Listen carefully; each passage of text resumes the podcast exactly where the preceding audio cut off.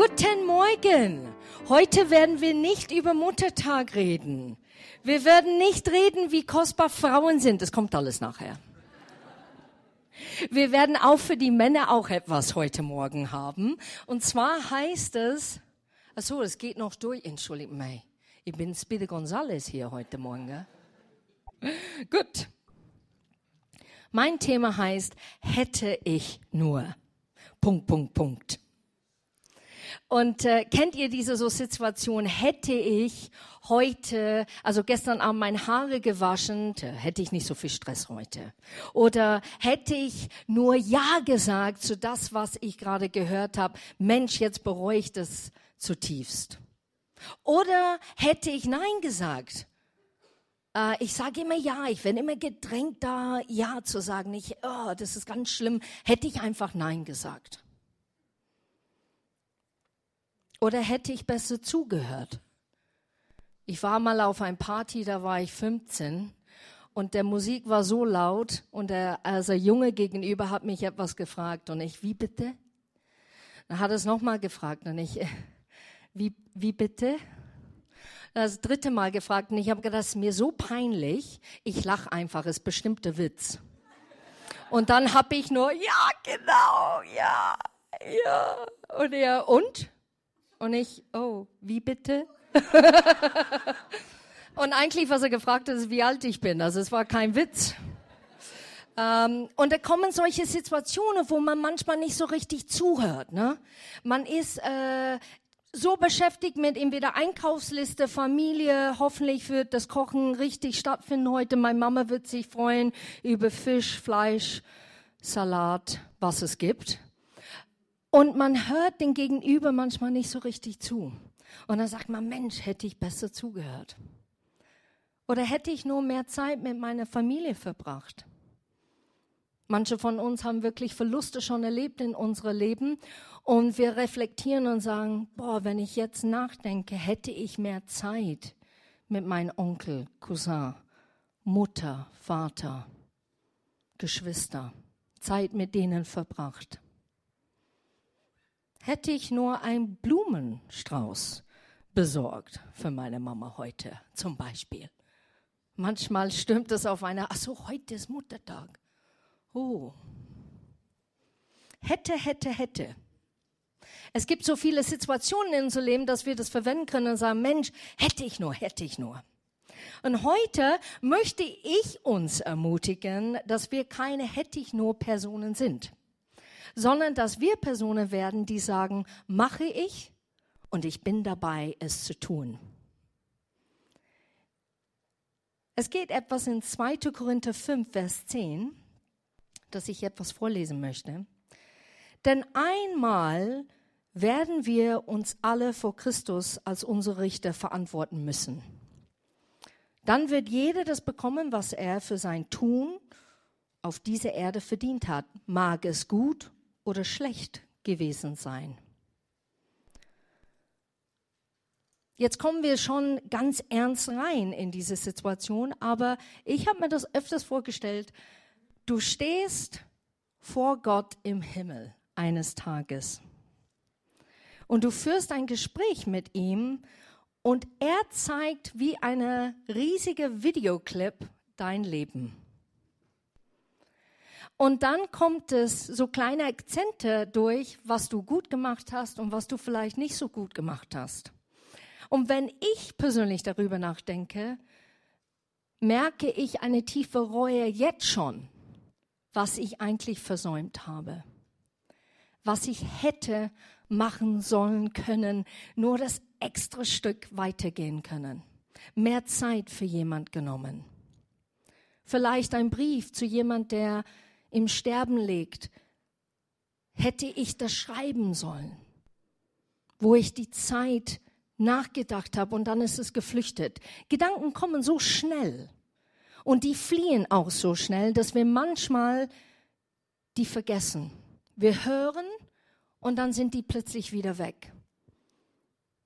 Aber manche von diesen Gedanken sind uns so, so wichtig, weil eigentlich könnte es unser Leben prägen in dem Augenblick.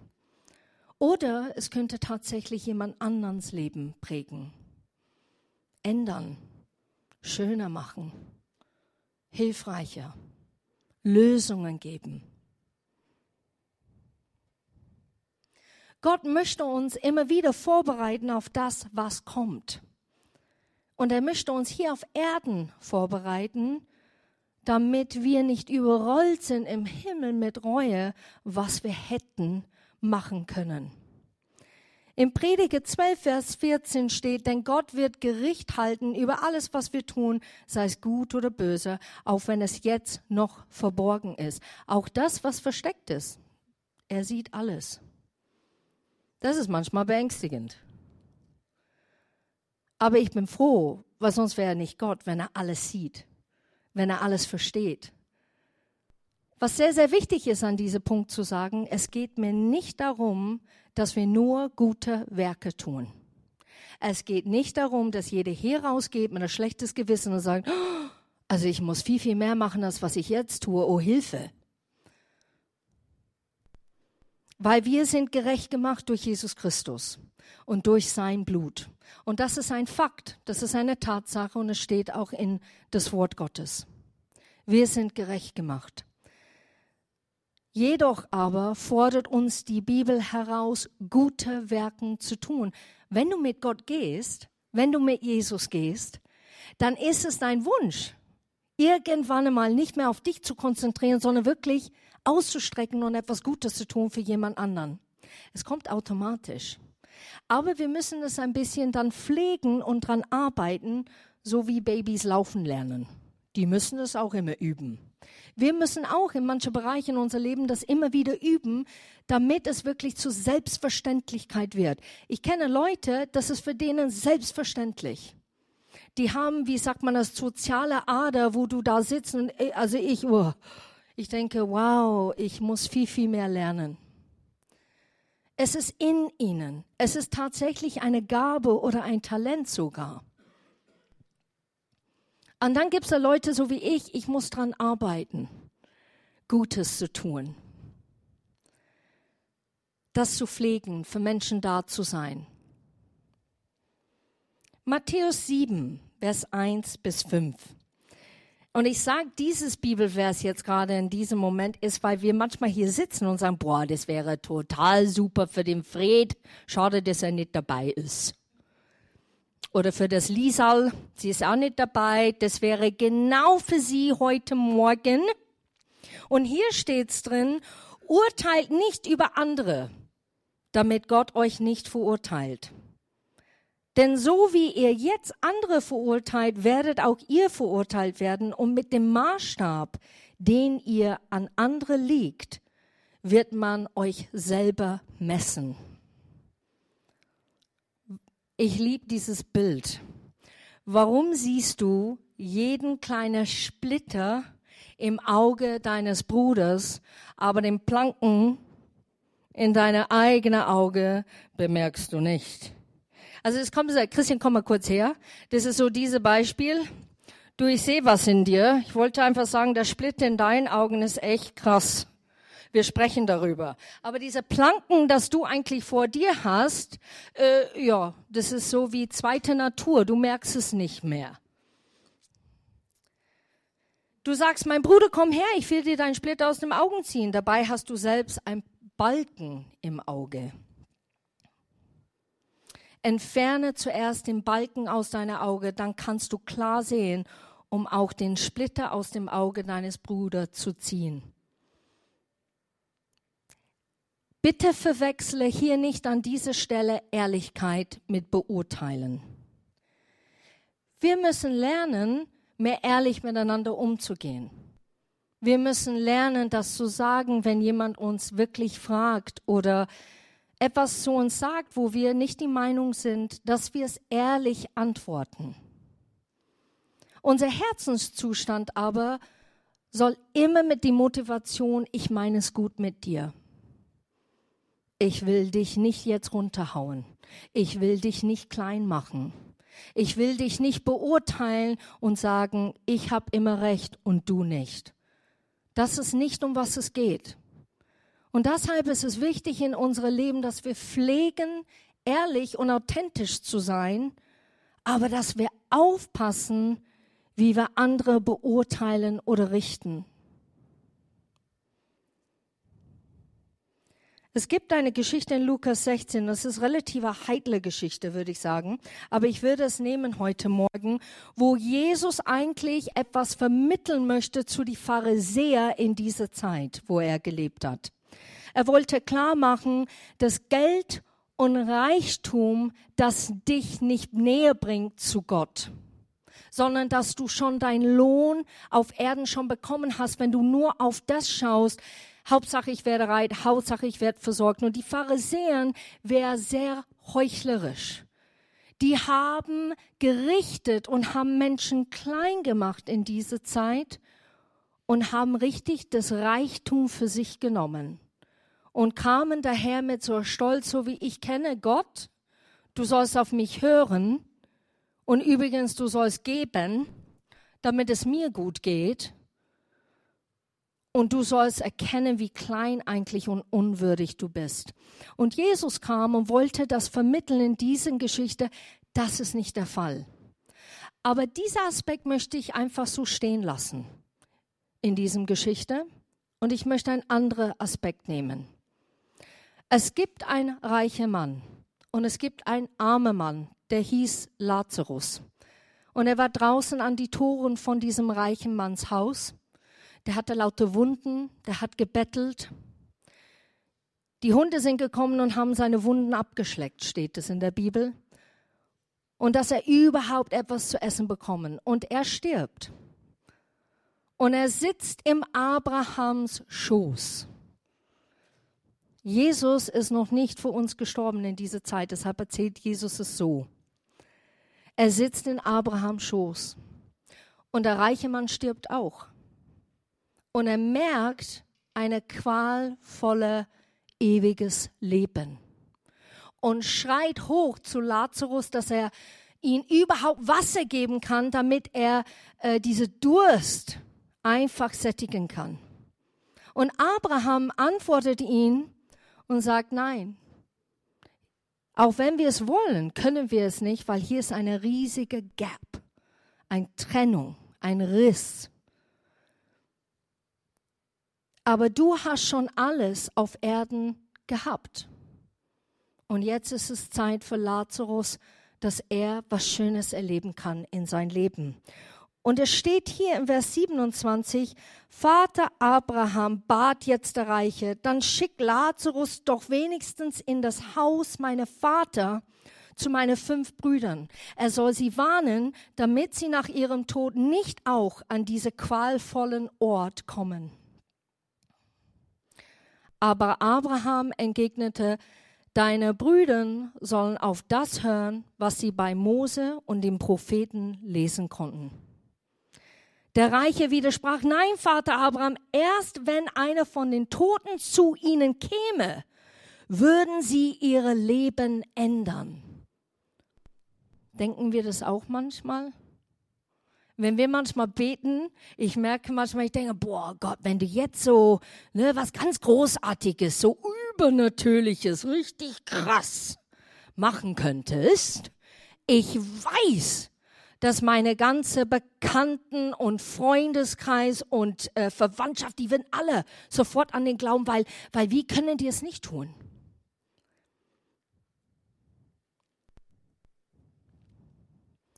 Doch Abraham blieb dabei.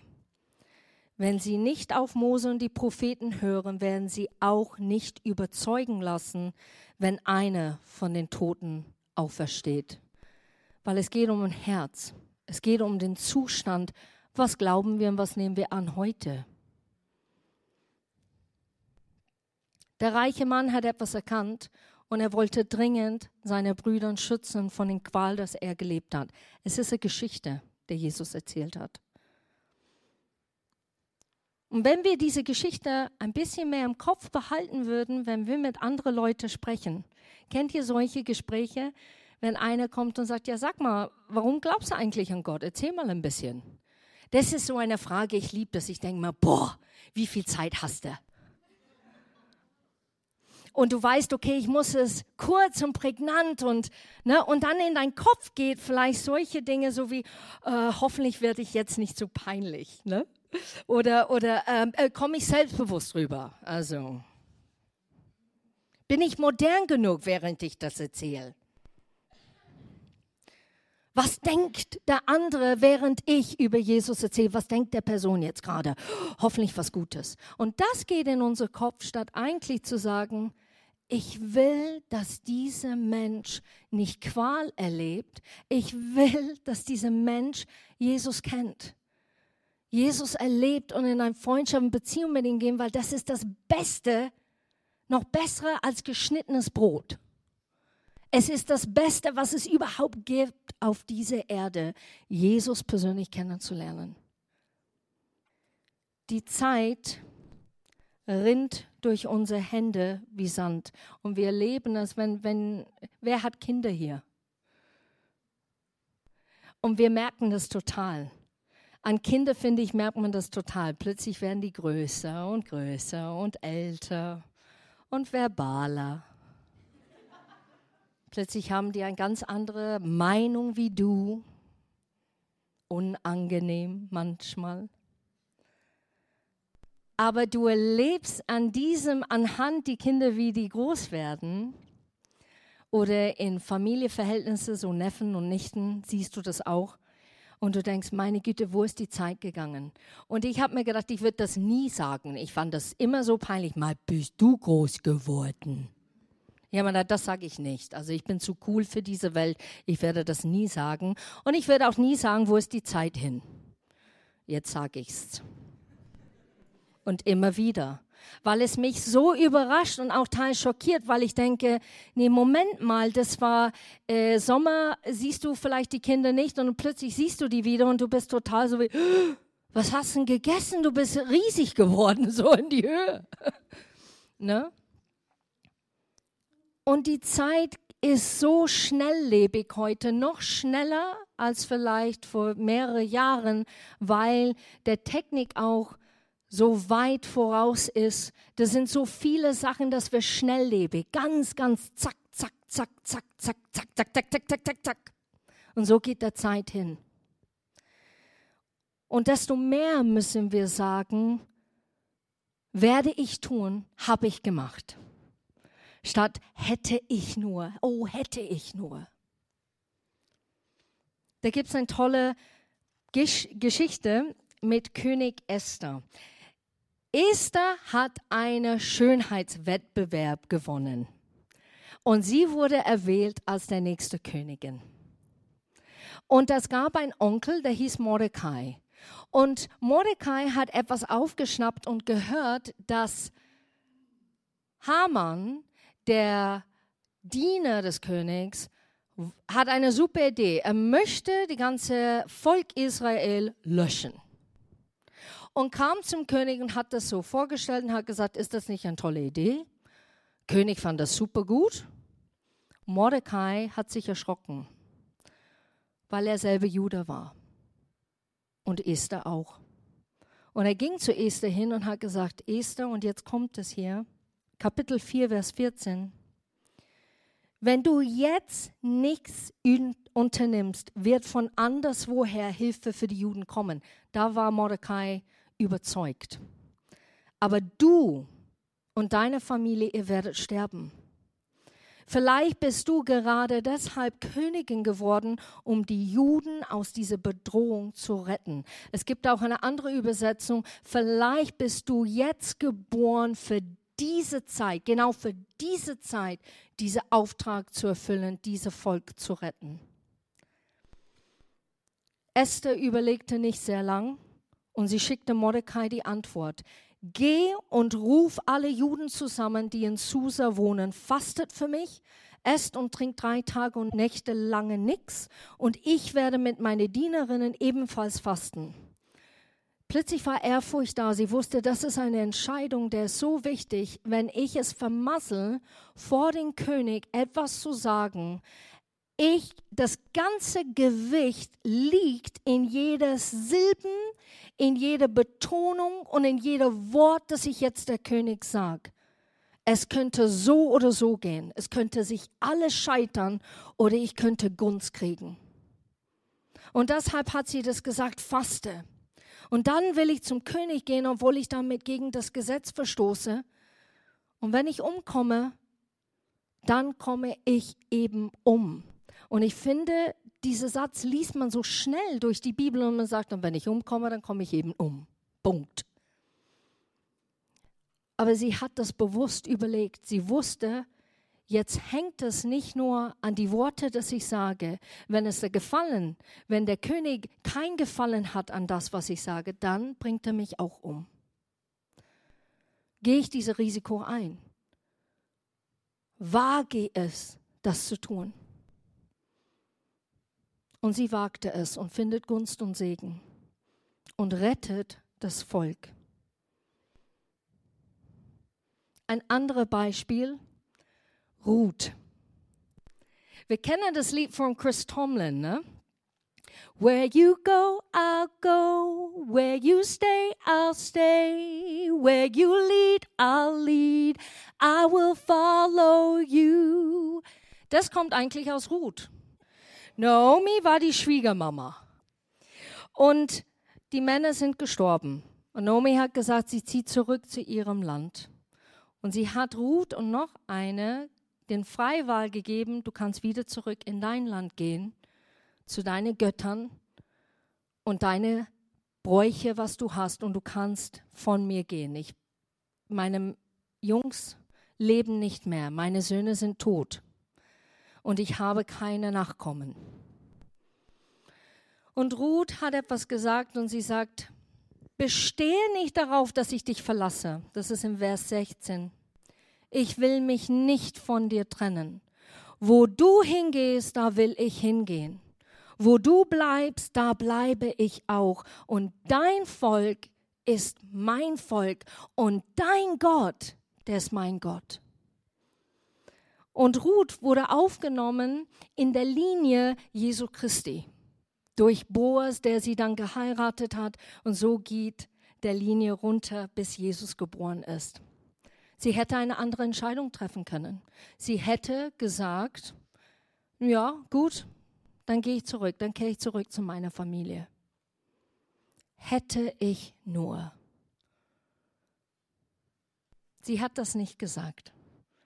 Habe ich gemacht und werde ich tun.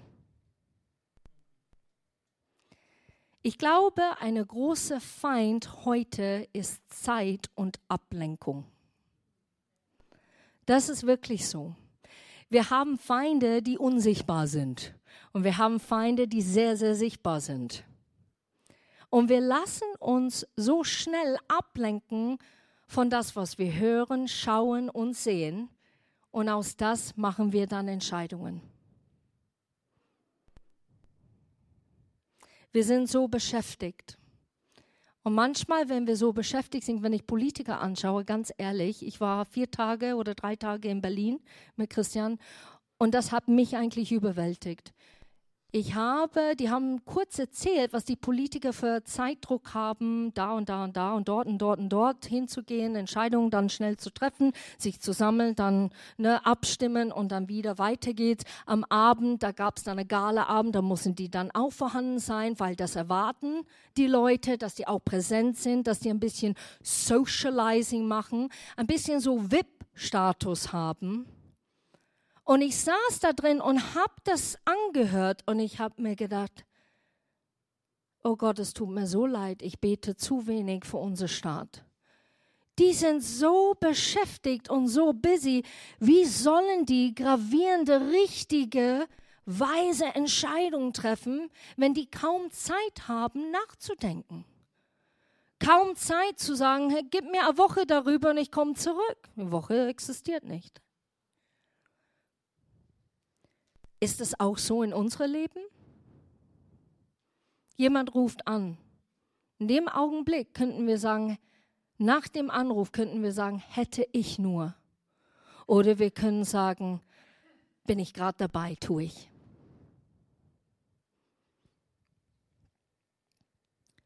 Ich möchte nochmal betonen, Wir sind nicht vollkommen und perfekt. Und das ist nicht, was es bedeutet heute in dieser Predigt.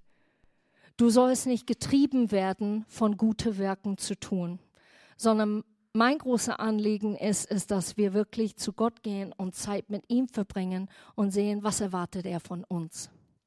Und das ist so individuell. Ich hatte eine Zeit, ich sollte mich bewerben für einen Job, Arbeit.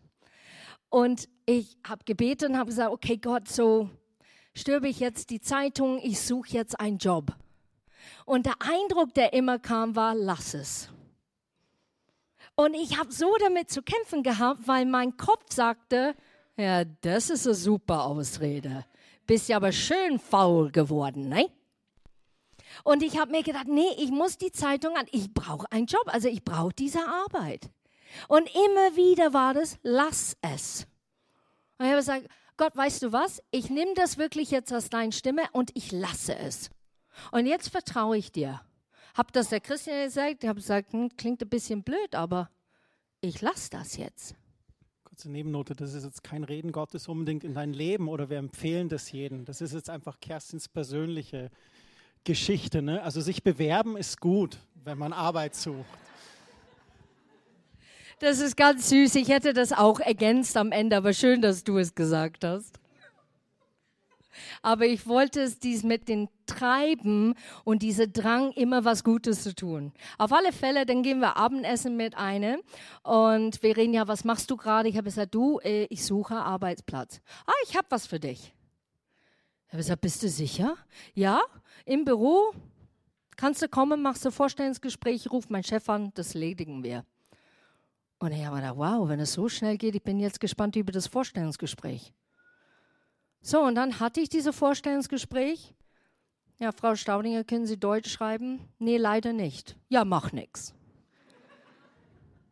Kennen Sie sich aus mit Computer? Das war in der Zeit, ne? Ich habe gesagt, nee, le leider auch nicht. Ja, macht auch nix. Ja, aber was ist denn das für ein Job? Dann haben wir dreiviertel Stunde über Oktoberfest, ob das gut ist oder nicht gut ist, geredet und dann herzlichen Glückwunsch, Frau Staudinger, Sie haben den Job. Dann bin ich heim und habe gesagt, das ist, also, sowas habe ich noch nie erlebt. Und bis dato habe ich es noch nie erlebt und danach habe ich es auch nie mehr erlebt, möchte ich auch betonen. Und dann war ich drei Jahre dabei in dieser Arbeit. Wir sind nicht perfekt. Aber unsere Herzenseinstellung ist, wir sollen streben, Gutes zu tun. Wir sollen streben, auf dem Wasser tatsächlich zu gehen. Wir sollen streben, unser Fleisch, ne? kennst du unser Fleisch, der sagt, bleib ein bisschen liegen. Mach das heute nicht, mach's morgen. Wir sollen streben zu sagen, nein, ich mache das tatsächlich jetzt. Und du wirst erleben, wie du echt ein Segen sein kannst. Und Segen sagt man so schnell, aber Segen bedeutet, dass du was Gutes eigentlich entweder betest oder tust für jemand anderen. Es wird verwandelt in etwas Großartiges für jemand anderen.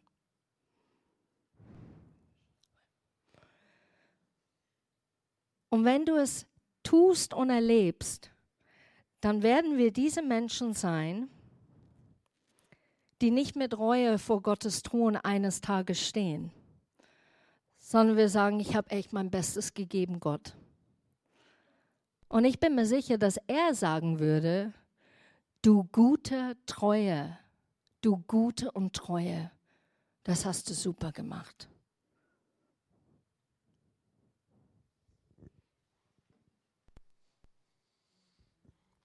Vielen Dank. Ich möchte noch was ergänzend dazu sagen. Ich habe mir vor kurzem ein Buch bestellt. Vielleicht kennen das manche. Das heißt Fünf Dinge, die Sterbende am meisten bedauern. Ich habe es noch nicht geschafft, das Buch zu lesen. Ich habe nur reingeschaut. Das handelt von einer Frau, die sterbende Personen begleitet hat. Und sie sagt, sie begegnet ganz vielen Dingen, eben genau in diesem Thema hätte ich nur. Und sie hat das versucht, in so fünf Hauptpunkte zusammenzufassen, aber es ist ganz viel. Da, da, kommen so Sachen wie, hätte ich nur meine Eltern mehr besucht? Hätte ich mich nur versöhnt mit meinem Bruder? Hätte ich nur mehr Mut gehabt, mich für einen anderen Job zu interessieren? Hätte ich nur mehr Mut gehabt, meinen Leidenschaften zu folgen, statt in diesem Bürojob hängen zu bleiben. Und es hat mich auch sehr, äh, sehr getroffen, einfach so. Einfach dieses, wenn man über sein Leben reflektiert, so am Ende und sagt, wo hätte ich nur? Und da ist auch mein Wunsch, genauso wie Kerstins, das eben nicht, sondern zu sagen, ja, das machen wir, das wollen wir tun. Herr Jesus, ich danke dir, dass du uns gerufen hast in eine Beziehung zu dir. Und ich danke dir, dass du uns zur Seite stehst, dass du mit uns gehst. Und ich danke dir, dass du auch der gute Hirte bist und du sagst, wir als deine Schafe, wir hören deine Stimme. Und ich bitte dich, sprich du zu unseren Herzen. Zeige uns in unserem Leben, wo es notwendig ist, etwas zu tun, sodass wir nicht traurig zurückblicken müssen und sagen, hätte ich nur, sondern wo wir wirklich sagen können, ja, habe ich gemacht. Schenk uns den Mut, gute Schritte zu unternehmen und deiner Stimme zu folgen. Amen.